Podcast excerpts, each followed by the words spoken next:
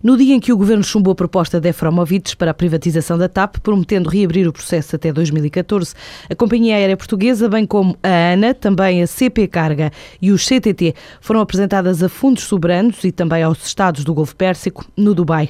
Durante a visita oficial da comitiva portuguesa que integrou a AICEP, o presidente da Agência para o Investimento Externo disse que esta ação permitiu dar visibilidade a Portugal naquela zona do globo. Pedro Reis acredita num aumento significativo das exportações portuguesas para para o Médio Oriente, sem revelar pormenores, confirmou a concretização de mais investimento no nosso país, que envolve grandes operações, além de cinco negócios assinados e cinco parcerias entre empresas portuguesas e os países do Golfo Pérsico. A EDP Renováveis colocou em operação a primeira de quatro centrais fotovoltaicas que está a construir na Roménia, antecipando a entrada em funcionamento prevista para o primeiro trimestre de 2013. Em comunicado, a empresa adianta que espera que as restantes três centrais, no sudeste do território romeno, estejam 100% operacionais durante durante as próximas semanas. Já a Casa-Mãe convocou os jornalistas para uma conferência de imprensa de balanço do primeiro ano da parceria com a chinesa Three Gorges. Esta tarde, as atenções viradas para as hipóteses de reforço da participação acionista ou concretização de novos investimentos ou mesmo financiamento acordado na altura da privatização.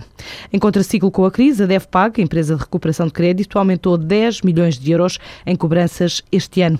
Ricardo Arvela, o diretor da empresa, explica que a procura tem aumentado porque as empresas, ao sentir dificuldades de tesouraria, dia recorrem mais a este tipo de serviços. A procura tem aumentado, cada vez mais os empresários conseguem perceber que eventualmente as entidades de recuperação de créditos são uma solução mais, mais viável, portanto, que os ajuda no sentido de ter um aumento de liquidez nas empresas muito mais rápido, e isto relativamente a qualquer outro tipo de cobrança, seja ela interna, portanto, com os meios próprios do cliente, eh, ou externa, recorrer a outro tipo de situação para cobrança também dá para tirar aqui, portanto, uma outra conclusão.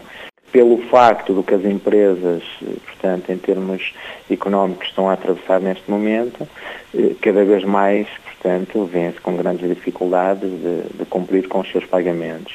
E esse mesmo mediador ajuda no sentido de que as obrigações deem início ao seu cumprimento. De acordo com os indicadores de atividade, esta PME já realizou este ano 9.756 processos de cobrança em todo o país, incluindo as ilhas, contra os 8.900 registados o ano passado. E para 2013 estima crescer mais 50%. Já estamos em fecho, não queremos que exista aqui um aumento exponencial eh, de dívidas para, para cobrar.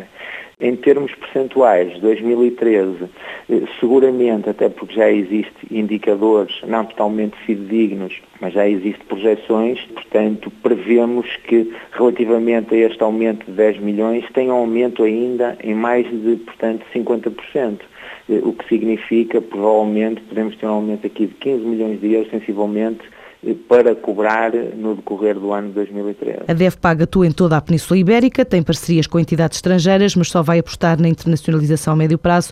Tem estado a estudar a legislação de cada país que mostra interesse no seu tipo de atividade para poder operar. A empresa nasceu há oito anos na Maia, criou rede de sete franchisados por todo o país e o montante referente a casos que decorrem este ano de 2012 chega aos 177,5 milhões de euros.